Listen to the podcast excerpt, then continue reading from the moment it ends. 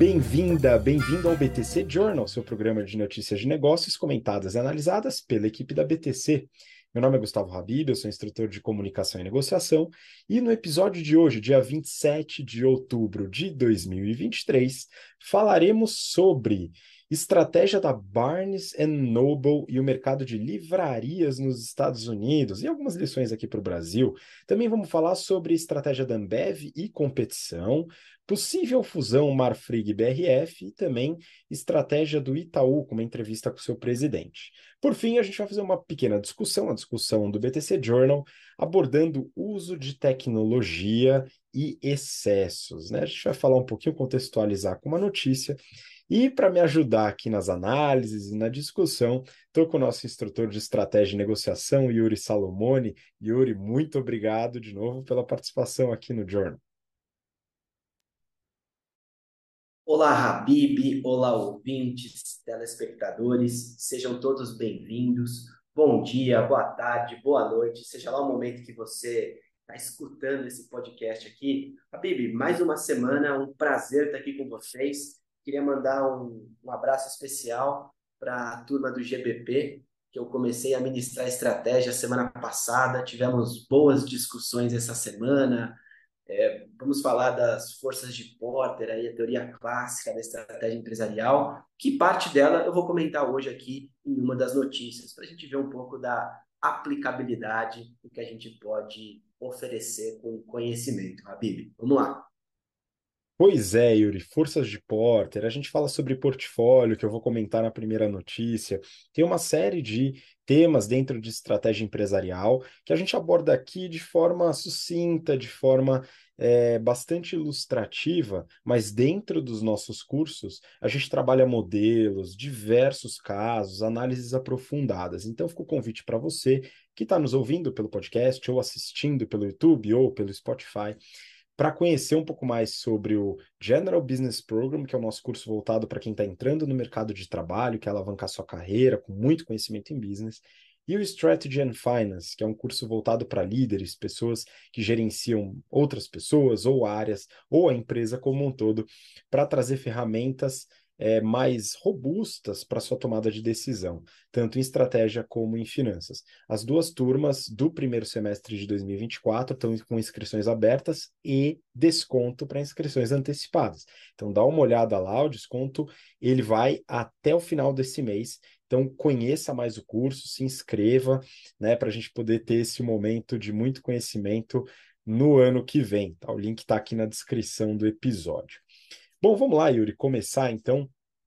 É, eu queria colocar essa primeira notícia, é, estratégia e finanças, né, como sendo o tema. Brasil Journal.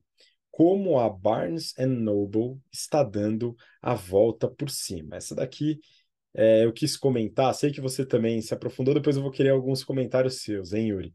Mas é o seguinte: é, enquanto por aqui, no Brasil, vemos a falência, de fato, da Saraiva, a saída da Livraria Cultura do Conjunto Nacional e uma tentativa de estabelecimento de novas redes. A clássica Barnes Noble, que é a maior rede de livrarias do mundo, está expandindo de novo, depois de uma redução nos últimos anos. Só esse ano, a empresa pretende abrir 30 novas livrarias nos Estados Unidos. E segundo a reportagem, isso se deve ao CEO, James Daunt. Ele fundou uma pequena rede, né? Ele é, é, vem da, da Grã-Bretanha, fundou uma pequena rede de livrarias em Londres, a Daunt Books. E qual foi a aposta dele? É voltar ao comércio tradicional, né?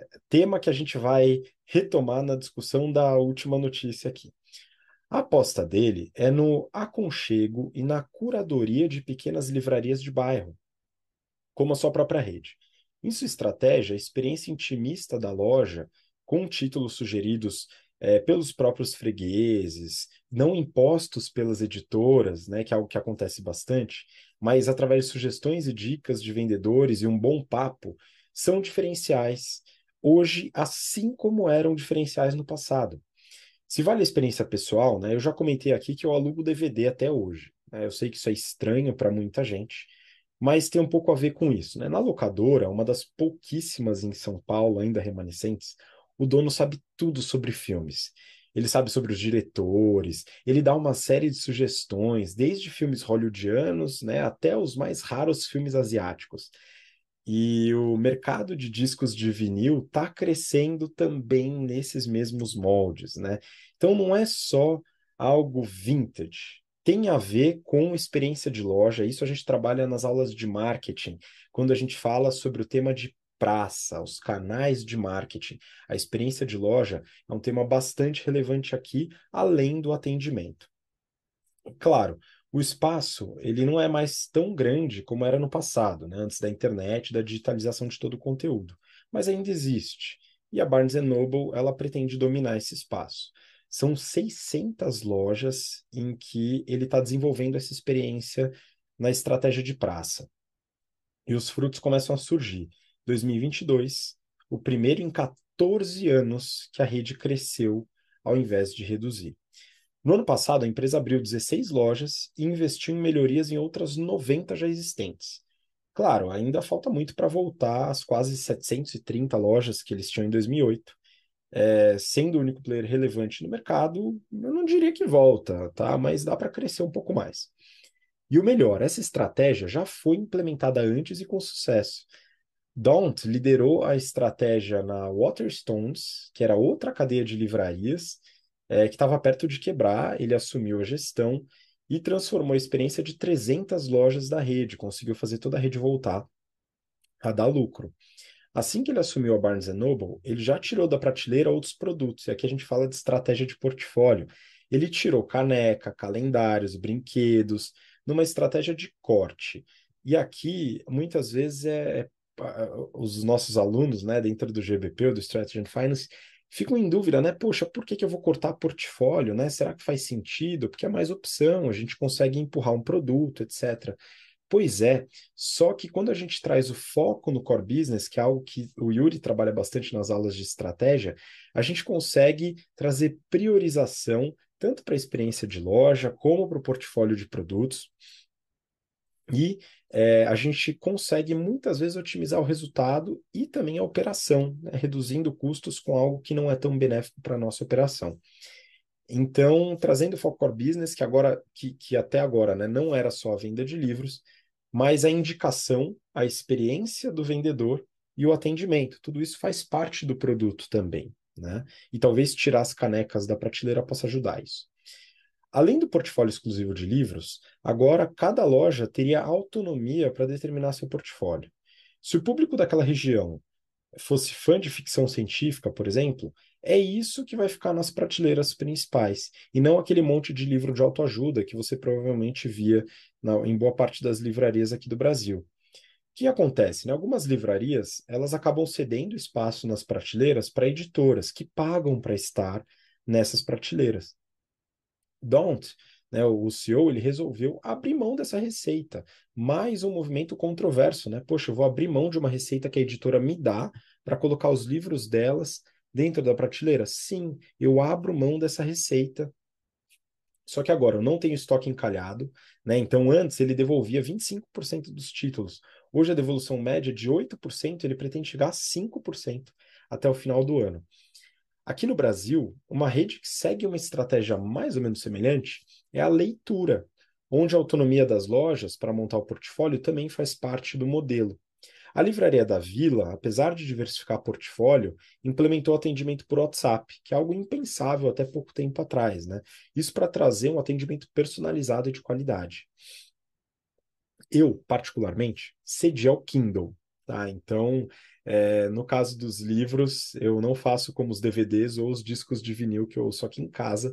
Né? O Kindle me atende muitíssimo bem. É, eu sou viciado em livros e o fato de ter um Kindle com, sei lá, centenas de livros à disposição ali, que eu posso ler sem precisar carregar quilos e quilos de papel, me ajuda bastante. Então, raramente compro livros físicos. Mas como apreciador dos DVDs, Blu-rays e disco de vinil, eu acho que também deve ter seu espaço o livro físico. Vamos acompanhar a estratégia da, da Barnes Noble e também das livrarias aqui no Brasil e verificar se realmente há vida após Saraiva e Cultura. Eu acredito realmente que tem vida. Agora eu queria que Yuri complementasse, Yuri, porque tem um ponto relacionado, acho que, inteligência artificial, que vale a pena a gente comentar. É isso, Habib. Quando eu estava. A gente preparou a pauta, né? Eu analisei as notícias, a gente acaba um olhando a notícia do outro. Eu parei para pensar e refletir sobre. A gente tem tanta inteligência artificial, tantos algoritmos, tantos dados. O que levou essa empresa a deixar de usar isso ou não usar de maneira adequada e deixar a decisão, a definição na mão do colaborador. Então, eu vou dividir a história em dois. Primeiro é, eles têm dados e não souberam utilizar, é uma oportunidade, é uma premissa. Eles utilizaram e não deu certo, estratégia sem execução correta pode dar errado, mesmo que a estratégia definida esteja correta. Então, tem a, a expectativa, a premissa e a realidade, né? Prática e teoria, que é um pouco do que a gente busca aqui no GBP. A gente mostra a teoria e põe na prática, mostra aos alunos, aos, às pessoas do Incompany, como usar aquela teoria, para que serve, quais são as oportunidades, as falhas, é, qual que a gente usa em conjunto, enfim. Esse é o primeiro bloco de ações que não necessariamente eu tenho resposta. E o segundo é algo que, apesar da tecnologia, a gente tem a antropologia. Lidamos com seres humanos. E temos aqui a questão do pertencimento, na minha opinião, Habib, que as pessoas fazerem parte daquilo e tomarem uma decisão e serem responsáveis por aquela decisão. Um, um vendedor, ele ganha comissão, muito provavelmente. Se ele colocar um livro que não vende, ele também está perdendo. Se chega alguém lá do BI e coloca um livro e não vende, ele fala: ah, esse pessoal do BI não entende nada. O pessoal não está nem preocupado com a minha meta. On the other hand, né, por, por outro lado, se ele coloca o livro e vende, ele faz parte integrante. É, ele se, se, se, é, se entende como parte integrante responsável. É inserido na tomada de decisão. Se ele coloca e não, se o vendedor coloca e não vende, ele não tem quem criticar, Habib. Ele vai falar o que? Ah, os livros estão mal escritos, não tem bons autores, com centenas, milhares, milhões de livros que a gente tem no mundo. Será que não tem nenhum que está vendendo? As pessoas pararam de ler? Aonde que está a oportunidade? Enfim, temos muitas perguntas aqui que, óbvio, a resposta não é fácil, mas o pertencimento ajuda a gente a gerir pessoas. Deixe as pessoas tomarem decisões, guie as decisões para ir mais ou menos no caminho que você imagina como tomador de decisão, como estrategista, mas não tenha o top-down como premissa ou como plano de fundo. Eu mando, você obedece, faz aí porque eu sei do que eu estou fazendo. Porque se não der certo, você vai ser o primeiro a ser criticado. Se você colocar as pessoas juntas, elas têm o pertencimento junto a você, a crítica tende a ser menor e a solução talvez ser benéfica, tal qual esta que você apresentou, Rabino. Excelente intervenção. Eu ainda acredito que há alguns aspectos humanos e sociais que a inteligência artificial ainda não tem inteligência suficiente para moldar. Né? Não sei se isso vai chegar rápido, se isso nunca vai chegar, mas ainda tem alguns aspectos humanos muito importantes. Por isso que a gente dá muita importância para soft skills, né?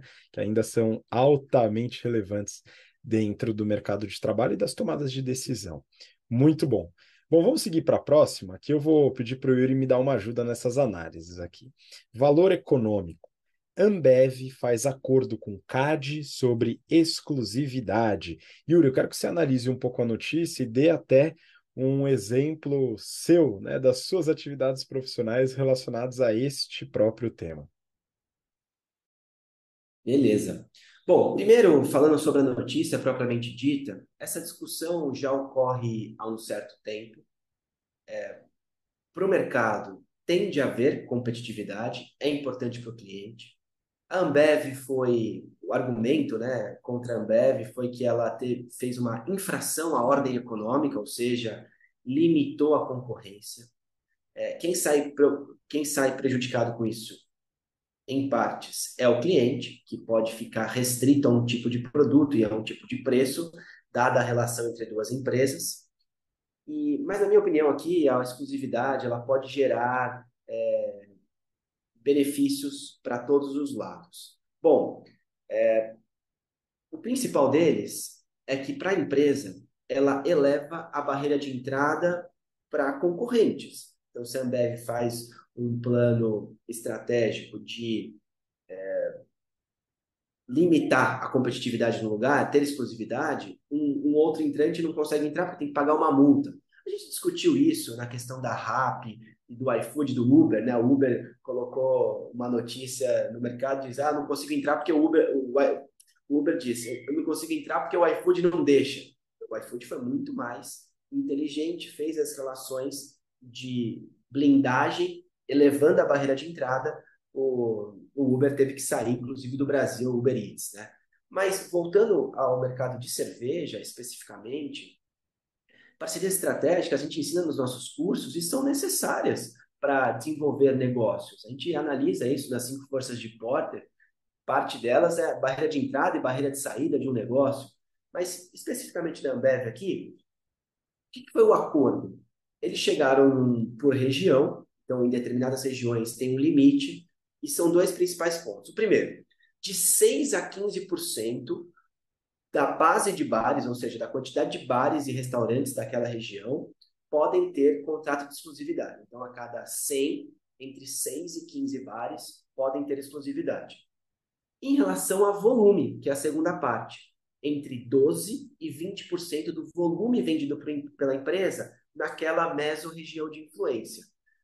Óbvio que quanto menor essa porcentagem, tanto de volume quanto de base, número de, de empresas, de restaurantes e de bares, são em áreas mais competitivas. Em áreas menos competitivas, eu posso ter uma exclusividade mais abrangente. Pegar três regiões do Brasil aqui, que foram discutidas, inclusive, nesse acordo.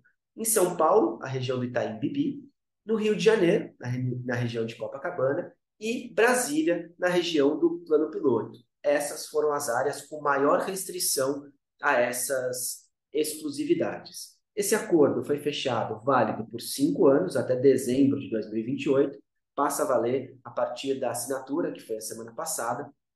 E com esse acordo, o contrato de exclusividade é, ele tem de ter limites. É isso que o CAD dá o recado. A concorrência tem de existir.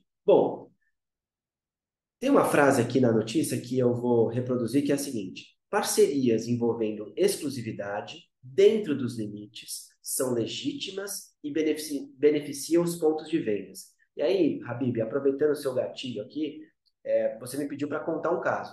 Eu, recentemente, fechei um contrato com uma grande cervejaria de fornecimento de chopp, cerveja e alguns destilados que ela produz. E para mim foi muito bom, Rabino, porque eu fiz uma negociação de volume, planejando os próximos cinco anos. Então a gente ensina que quanto mais a gente compra de um produto, menos fica o valor unitário de cada item. Eu fiz uma projeção de consumo em hectolitros. Eu nem lembrava mais qual era é, é 10 elevado a quanto, né? O, o é mais em litros, em, em metro cúbico eu fiz a, a negociação em hectolitros, então, para reduzir lá o, o número de casas decimais. Beleza. Em hectolitros, eu fiz um planejamento em cinco anos, negociei melhores preços, me comprometi com o volume e a empresa me comprometeu a sempre ter o menor preço do mercado, dentro do menor preço do mercado, e a me dar, mediante compra do produto deles, me dá benefícios, tais quais lançamentos de novas mercadorias ser, serem feitas no, nos meus estabelecimentos, aqui nos que eu tomo conta, enviar dinheiro para eu fazer reformas nos bares, e ambos ganham, né? Eu tenho um CAPEX aqui, eu tenho um ativo no meu balanço, que o dinheiro não é meu, mas é, me ajudou. Então, elevo o, valor do meu ativo, não, não, tirei do meu caixa.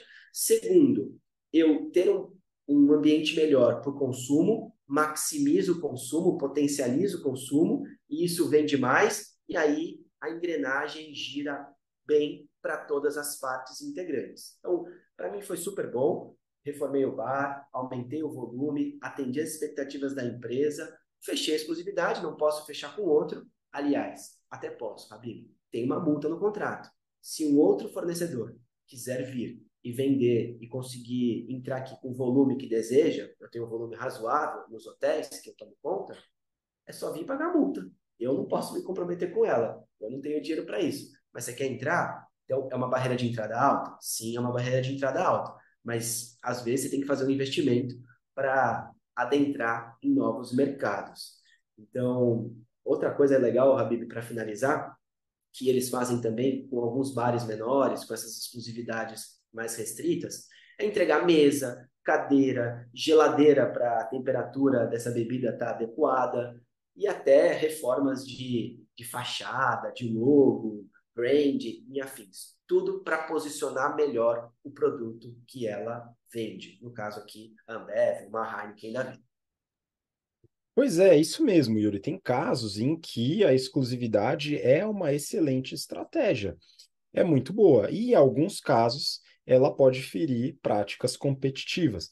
Por isso que a gente tem que é, garantir que o CAD tenha uma atuação é, boa, que o CAD seja um órgão atuante, porque é, em alguns casos, né, isso é indesejável do ponto de vista do consumidor, né, como sendo muitas vezes um oligopólio, um monopólio numa determinada região, mas não um contrato de exclusividade não é capaz de prover esse tipo de concentração e pode ser benéfico para intermediários, canais, como no seu caso, e também para consumidores finais, além, claro, do próprio produtor. Né? Então, vai depender de cada situação e por isso é importante o CAD atuante. Né? E nem sempre ele vai atuar, porque nem sempre corresponde a uma prática anticompetitiva. Bom, aproveitando que a gente está falando de Ambev, né, e muitas vezes a cerveja, para quem gosta, é bem apreciada no calor, e a gente passou por uma onda de calor meio destruidora nos últimos dias, vale comentar que as camisetas Tech T-shirt da Insider Store, como essa que eu estou vestindo aqui, né, são excelentes. Por quê? O suor evapora rápido, né, não, deixa, não deixa cheiro né, no, no tecido, facilita a troca de calor, a tecnologia têxtil presente nas roupas, nas peças da Insider Store, ajudam bastante no calor extremo, né? Mesmo uma camiseta de cor escura como essa, né? Além da facilidade de não precisar passar. Então, são algumas alguns dos grandes benefícios né, que a Tech T-Shirts tem e também outras linhas, como por exemplo a linha é, de cuecas, calcinhas ou meias que garantem também conforto térmico para outras regiões do, do corpo, além da tecnologia anti-odor. Para você que está acompanhando nosso episódio, você tem 12% de desconto utilizando o cupom BTC12. O cupom está aqui na descrição, assim como o link para você acessar e realizar sua primeira compra, se você ainda não comprou, ou se você comprou já e certamente, assim como eu, é um usuário satisfeito das peças da Insider, realizar uma próxima compra ou até um presente. Boa, vamos para a próxima agora. A próxima notícia é um boato, né? mas acho que vale a pena a gente comentar aqui. Nelfeed, fusão Marfrig e BRF tem ingredientes, entre aspas, para acontecer, mas pode não ser uma boa. Esse é o título da notícia. De novo, né, o feed tentando fazer um trocadilho. Dessa vez eu acho que eles não foram muito bem sucedidos, mas está tudo bem. Eu queria que o Yuri comentasse também sobre essa possível fusão, né, elaborando um pouquinho sobre Marfrig e BRF.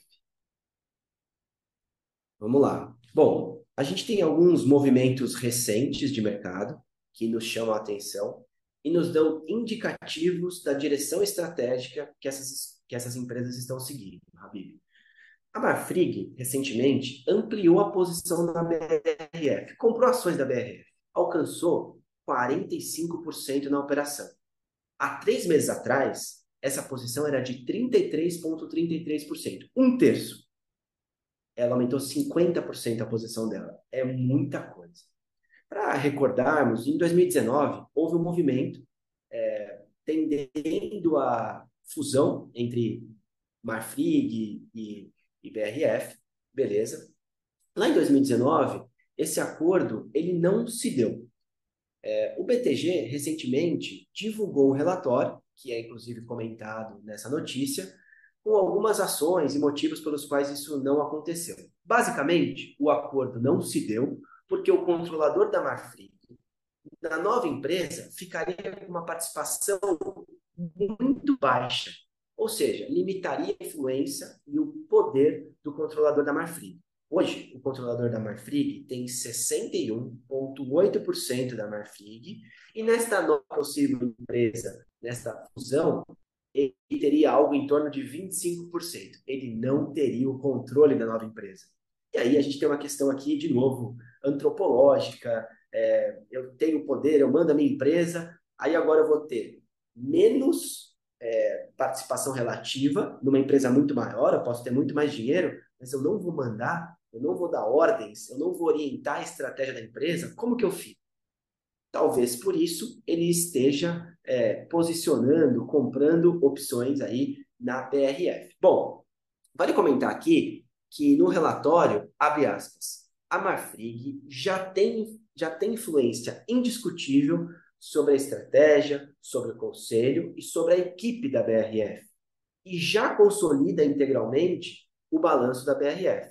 Quem escreveu isso para a gente foi o Tiago Duarte e o Henrique Brustolin, ambos analistas do BTG, ao analisar, é, ambos analistas do BTG, neste relatório analisado pela, pelo Neofeed. Bom, a Mafrig, ela vendeu a Minerva recentemente, a gente comentou aqui como é que foi o deal, 7,2 bilhões de reais, usou o capital recebido até agora só para aumentar a posição na BRF. Então esse movimento ele é muito significativo, principalmente porque a Marfrig não desalavancou as suas operações.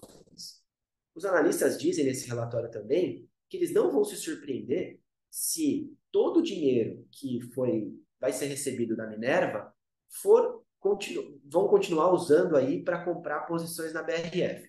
7,2 bilhões de reais foi pago pela Minerva. 1 bilhão ponto 2 já foi recebido e a Minerva e a Marfrig usou para comprar a posição na BRF. Ainda tem 6 bilhões de reais na mesa. O que, será que uh, a Marfrig uh, vai fazer neste momento? Vai usar todo o dinheiro de novo? Os analistas dizem que não vão se surpreender se isso acontecer. Eu falei aqui de alavancagem. A no período anterior, um ano atrás, a alavancagem era de duas vezes, dívida líquida sobre EBITDA. A atual alavancagem da Marfrig está em 3,5. E a gente chega nos covenants, né, nas garantias. É um risco a empresa passar de 3 dívida líquida, dívida líquida sobre EBITDA. Dito isso, estimo aqui, enfim, que esses 6 bilhões que a Marfrig vai receber pela Minerva provavelmente parte eles vão desalavancar. Mas por que, que não fizeram isso agora? Por que já compraram BRF? Será que tem algum momento, Habib? Eu não sei, eu não faço parte do conselho da Marfrig, eu acredito que você também não, você teria comentado comigo, a não ser que seja algo muito sigiloso, e a gente não sabe exatamente qual é a estratégia, mas muito provavelmente, é, com este volume de dinheiro e de pessoas absolutamente capacitadas, eles não vão agir é, erradamente, né? Eu espero. Tomara que eles desalavanquem a empresa e que, se for a posição comprar a BRF e fazer essa fusão, que eles executem da maneira adequada e que o controlador da Marfrig tenha poder. Porque, olha, perder poder nesta relação não é trivial. Afinal, tem um fundo árabe brigando por posição junto à Marfrig nesta operação da BRF. É muito dinheiro na mesa, tem petróleo por trás disso.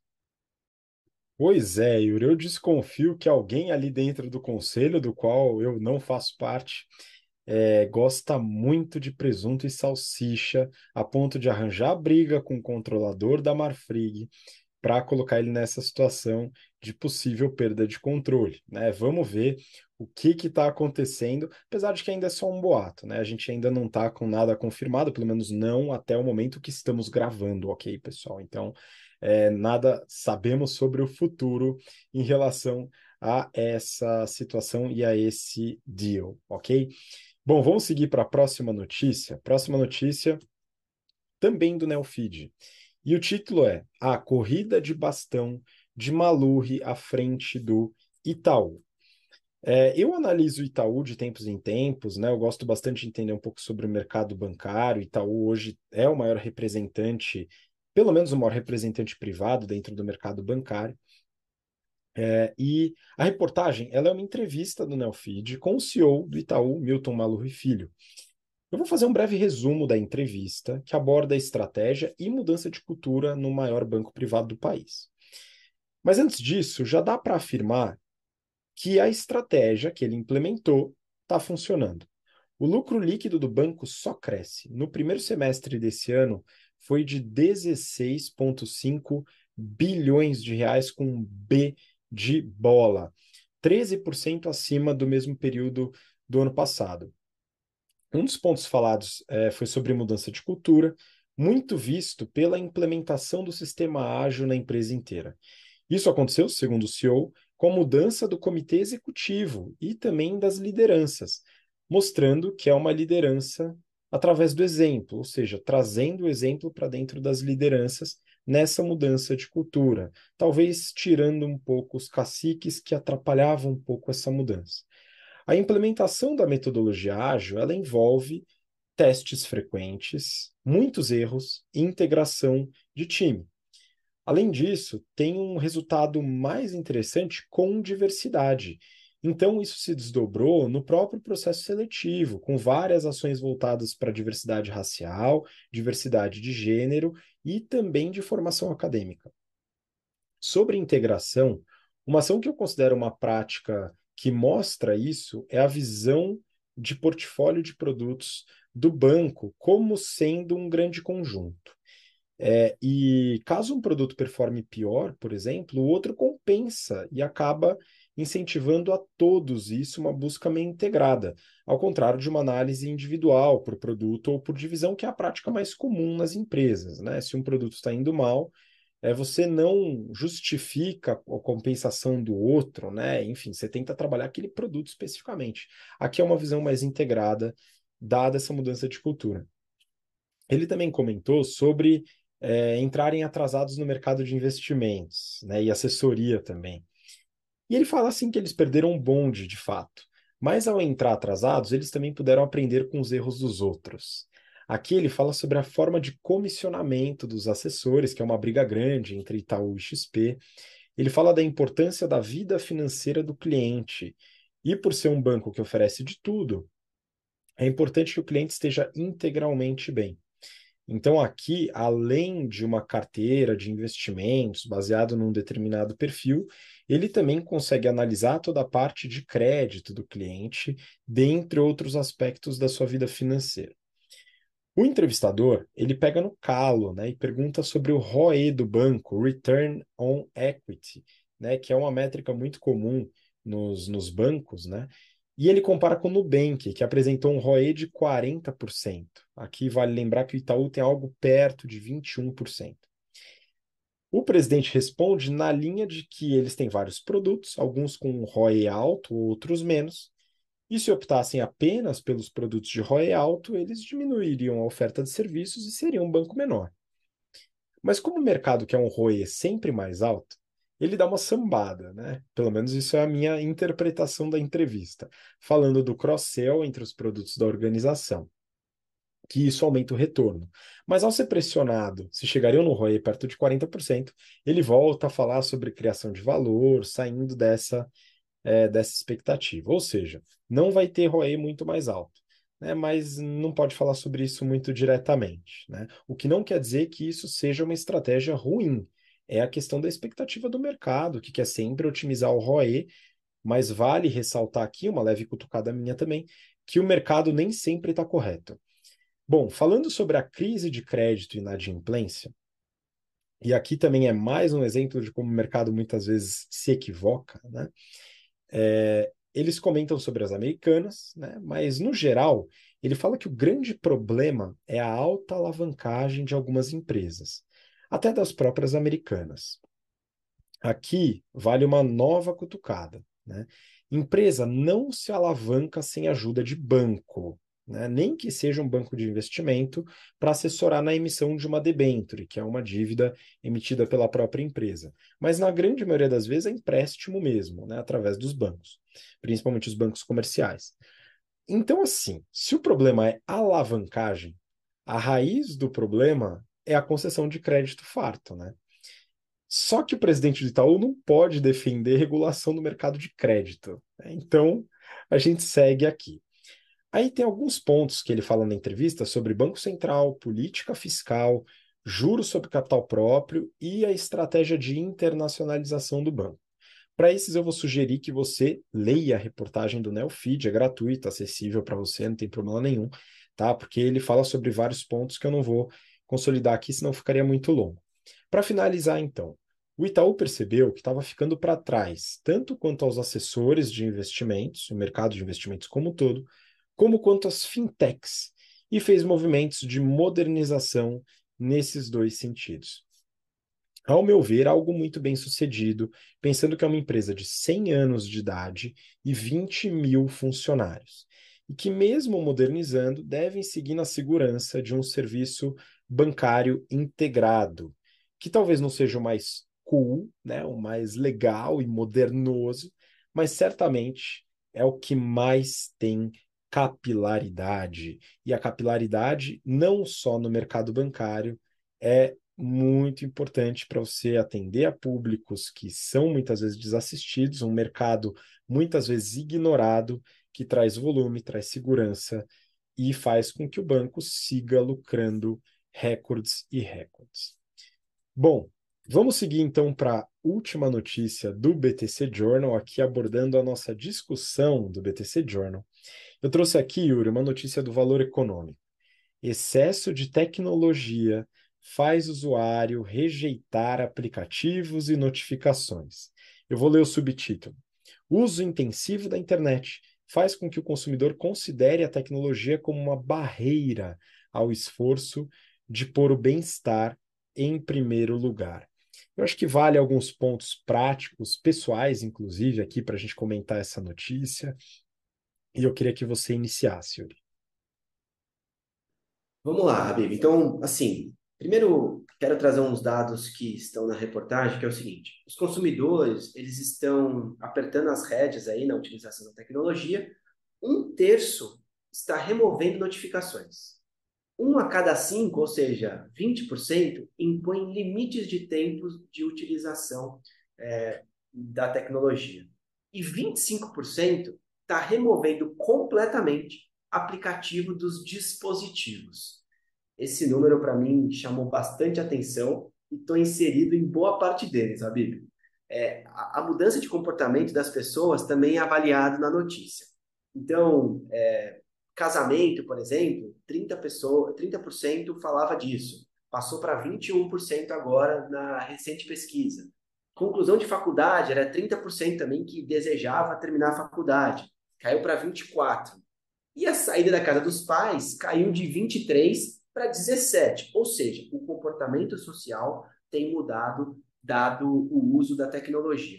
Mas falando especificamente da retirar a notificação, Habib, é, sempre me perguntam, Yuri, como você consegue fazer tanta coisa ao mesmo tempo? Você toma conta da empresa, você tem um cargo de liderança na, hotelaria, você dá aula na BTC, dá treinamento em company.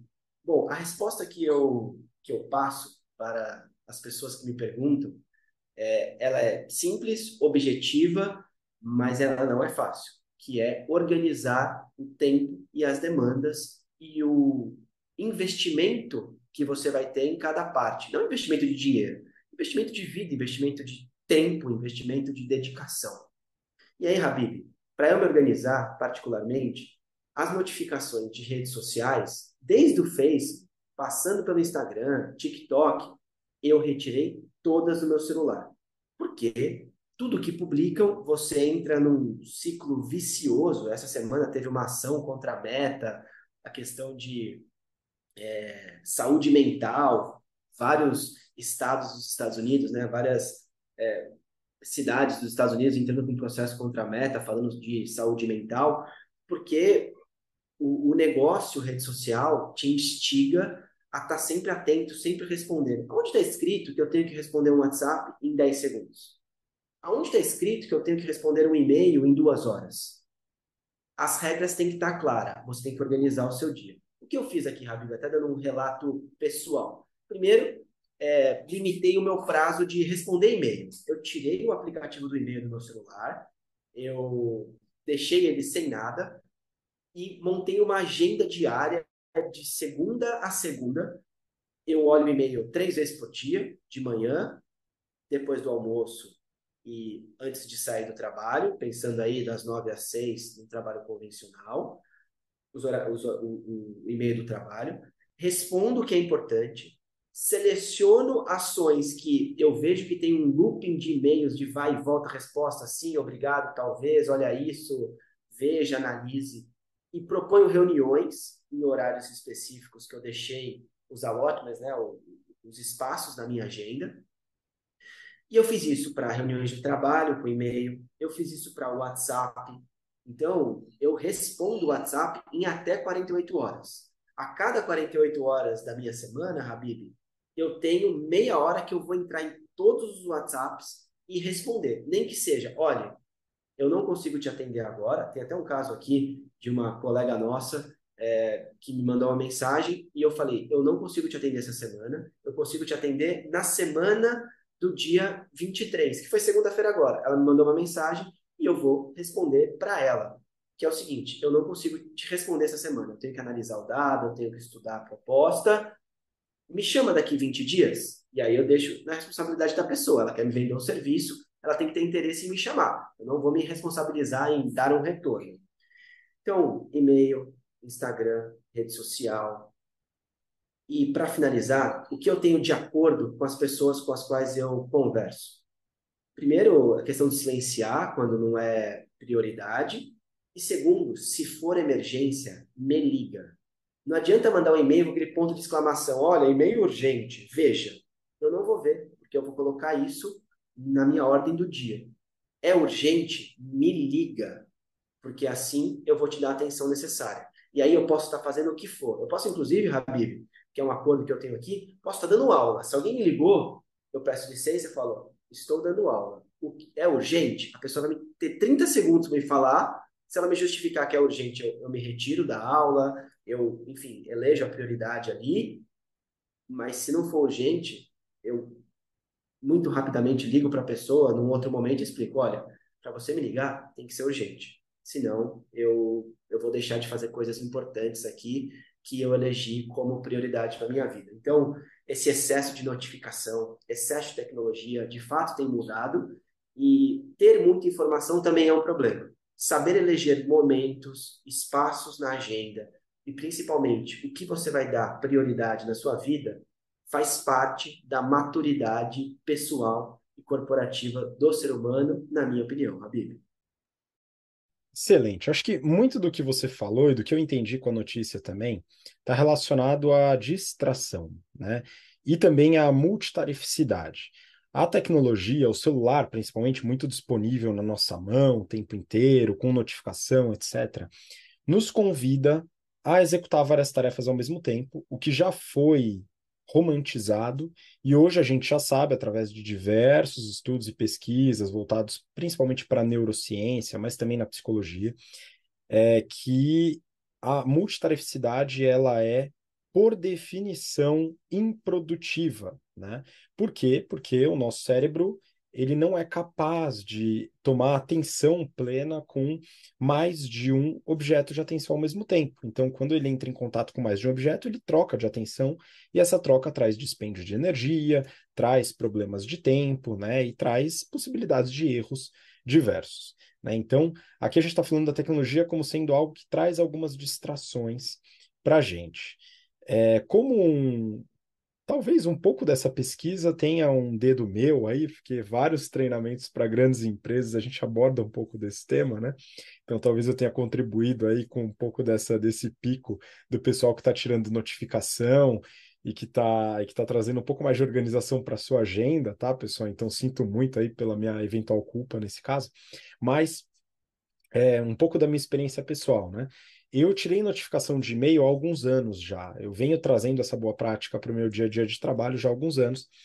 E eu sempre vejo, Yuri, uma, uma restrição, né, um impedimento de muitas áreas, principalmente as, as áreas que lidam com comercial, com cliente, né, de achar que tem que responder o e-mail na hora imediata. Né? É, isso não se mostra necessário na grande maioria das vezes, né? Porque o cliente tem muitas vezes né? Principalmente se for um cliente organizado e tal, ele tem esse hábito de, de ligar caso seja urgente, como você falou, né? Então você, para os seus fornecedores, você como cliente, certamente liga se for urgente, né? Eu imagino que você tem essa boa prática aí, né, Yuri? De qualquer maneira, né, então, além das notificações de e-mail, né, eu, eu olho os e-mails de tempos em tempos, eu não demoro para responder, eu sou bastante ágil para responder e-mail, mas eu não deixo o e-mail me atrapalhar na minha tarefa que eu estou realizando. É esse o motivo de eliminar a notificação. A mesma coisa com o WhatsApp. Eu deixo notificação silenciosa para algumas poucas pessoas, seja da BTC, seja da minha família, etc., dentro do WhatsApp para ter aquela pequena interrupção e eu avaliar se eu devo interromper aquela minha atividade ou não. Então, são algumas boas práticas. Em relação a redes sociais, eu utilizo apenas o Instagram e o LinkedIn. Né? O LinkedIn eu já eliminei o aplicativo do meu celular, só uso ele no desktop. E o Instagram é um aplicativo que eu coloquei um tempo determinado, são 10 minutos por dia. Eu cheguei no décimo minuto, o celular ele trava o uso do Instagram. Tem me atendido numa boa. Aqui só um pequeno parênteses, porque sai um pouco da discussão, a gente falou sobre isso antes de começar a gravar, né? Algumas pessoas talvez acreditem que é fundamental você ter uma marca própria, etc. E isso exigiria uma atuação maior nas redes sociais, o que traria também maiores distrações, mais notificações, você ficar respondendo mensagem, ficar criando conteúdo etc. Eu digo que isso não é necessário. Para algumas áreas isso é bom, para outras isso é absolutamente desnecessário. Né? É, apesar da gente ter uma exposição pública através de podcast, etc., eu não faço uma marca pessoal, meu Instagram é fechado, não tenho nenhum tipo de é, previsão de estabelecer uma marca pessoal, não tenho também interesse nesse tipo de coisa. De qualquer forma, em relação ao uso de tecnologia, acho que um grande, uma grande dica genérica, né, que, que eu acho que vale a pena ser colocada, é o uso consciente da tecnologia. O problema das notificações, e aqui se você consome YouTube, certamente o seu youtuber né, fica enchendo seu saco para você seguir e ativar o sininho. Então fica a minha sugestão para você não ativar sininho nenhum. Né? Elimine todas as notificações de todos os aplicativos, se possível, para poder ter a consciência, né? Ah, eu vou entrar no YouTube para ver um vídeo, para ver o meu, o meu youtuber favorito, etc, etc. Você entra de forma consciente e acompanha por mais tempo, se necessário. Mas não se deixa interromper uma atividade que você está fazendo por causa de um vídeo que acabou de entrar e que vai ficar naquela plataforma eternamente. Você pode vê-lo daqui duas horas sem nenhum prejuízo. Eu acho que são alguns pontos que eu queria complementar, Yuri, e eu queria passar a bola de volta para você. Você tem mais alguma coisa e também para deixar seu recado final para a turma. Porra, Bibi, é, essas discussões agora, eu vou ficar o dia inteiro, a gente está gravando cedo aqui, né? Eu vou ficar o dia inteiro pensando nisso agora como que eu faço para otimizar mais o meu dia e poder influenciar a vida das pessoas, tal qual a gente está fazendo agora, é, porque a saúde mental importa, a otimização do seu tempo importa, fazer o que você gosta importa. É, ao passo que ativar o sininho para algo que você gosta legal, você não pode só ver aquilo. E você tem que ver aquilo se você tiver tempo, se você tiver organização. Não ser demandado, de novo, como você disse, distraído a ver algo que você não queria ver, que você não planejou e que de repente você passa lá duas, três, quatro horas rolando para cima no Instagram, vendo vídeos no YouTube, acelerando para ver mais vídeos, caber mais tempo, e no final você para e o que eu aprendi? O que eu evoluí com isso? Acredito que para finalizar, a pergunta que eu me faço sempre é: com essa organização, eu estou indo para caminho que eu decidi como meta na minha vida? Se sim, eu estou no caminho certo. Se a resposta é não, eu tenho que reorganizar.